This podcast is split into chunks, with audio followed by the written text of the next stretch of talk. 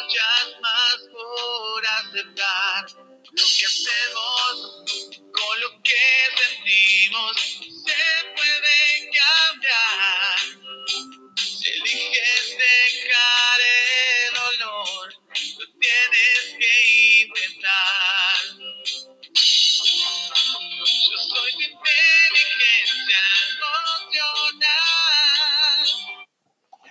Hola, muy buen sábado.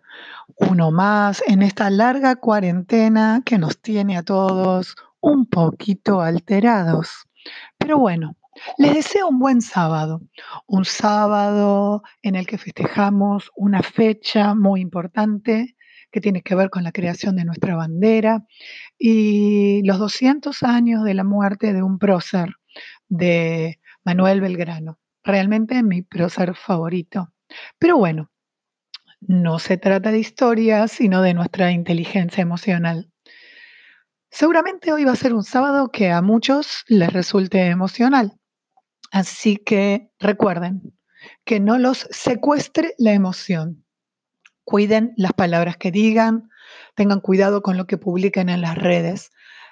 Tengan en cuenta que el poder de la palabra es inmenso y que cuando estamos invadidos por la emoción, a veces decimos o publicamos cosas que suenan agresivas para otros o que contagian de nuestro mal humor o de nuestra depre a, a otras personas.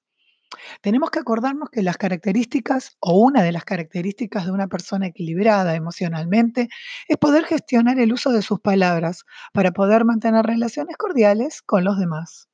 Así que aprovechemos este sábado para poder dialogar, para poder intercambiar mensajes de esperanza con los demás. Hoy les propongo un ejercicio. El ejercicio eh, tiene algunas preguntitas, así que los que tengan ganas de hacerlas, la pueden hacer y si quieren mandarme sus comentarios, se los espero en cecilrami66 gmail.com. Eh, pueden escribirme, contarme, pueden mandarme también los que me conocen un mensaje por WhatsApp o en mi Facebook o en mi Instagram. La primera pregunta,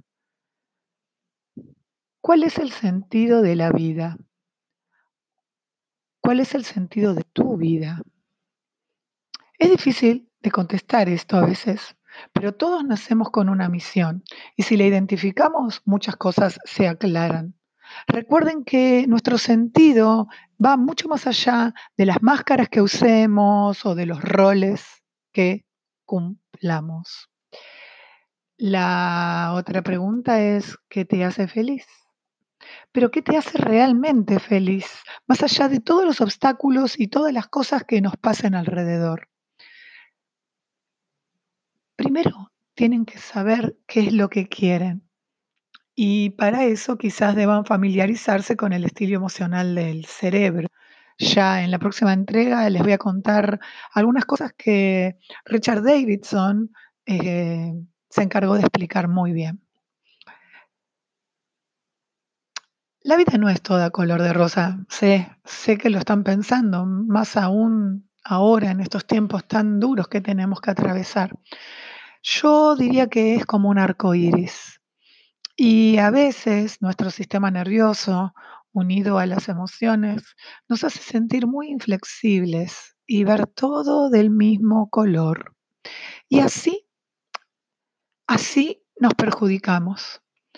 Eh, bueno, nuestras emociones la verdad son muchas, son variadas, algunas las entendemos, otras no tanto, a veces no podemos distinguir entre ellas. Se viene la cuarta pregunta o tercera, depende de cómo contaron. ¿Saben cuántas emociones podemos sentir? Es importante conocerlas, poder darles nombre, ya que éstas gobiernan nuestra vida. A mí los números, la verdad, no me gustan pero les voy a contar que, por ejemplo, Aristóteles hablaba de 14 emociones, entre ellas miedo, confianza, amistad, calma, emulación, desprecio, enemistad, vergüenza, desvergüenza, compasión, bondad, envidia y otras. Eh, luego, Platchek nombra ocho y él habla de como un espectro que las rodea como grados de esa misma emoción. Y esas son alegría, tristeza, confianza, asco, miedo, ira, sorpresa, anticipación. Paul Ekman distinguió seis, que según él son universales, es decir, todos en el mundo las demostramos de la misma manera con pequeños gestos que duran fracciones de segundo.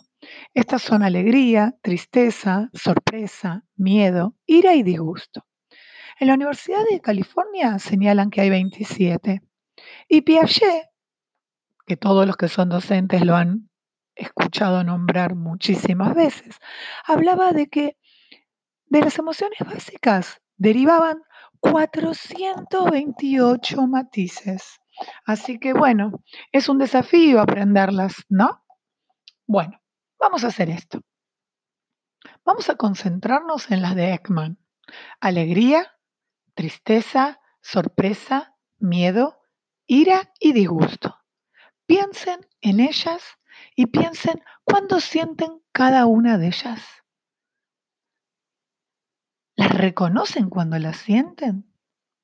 ¿Y qué les hacen sentir? ¿Cambia algo en el cuerpo? ¿Actúan o se quedan quietos? ¿Pueden regular las que son negativas? Bueno, hay que pensar mucho. Y la última, la última pregunta que les dejo hoy para que reflexionen y que trabajen sobre ustedes mismos es, ¿qué pueden hacer para prolongar el tiempo en el que sienten las que ustedes sienten que tienen una valencia positiva? ¿Y qué pueden hacer para no quedarse rumiando, o sea, dándole vuelta y vuelta en la cabeza a las que les hacen mal?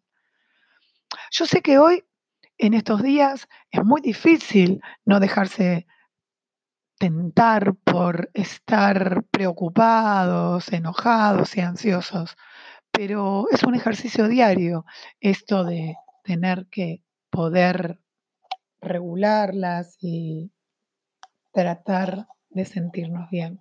Así que les deseo un buen sábado. muy poco, en muy poco tiempo subiré el audio del perfil emocional del cerebro. Y bueno, feliz Día de la Bandera aquí en Argentina.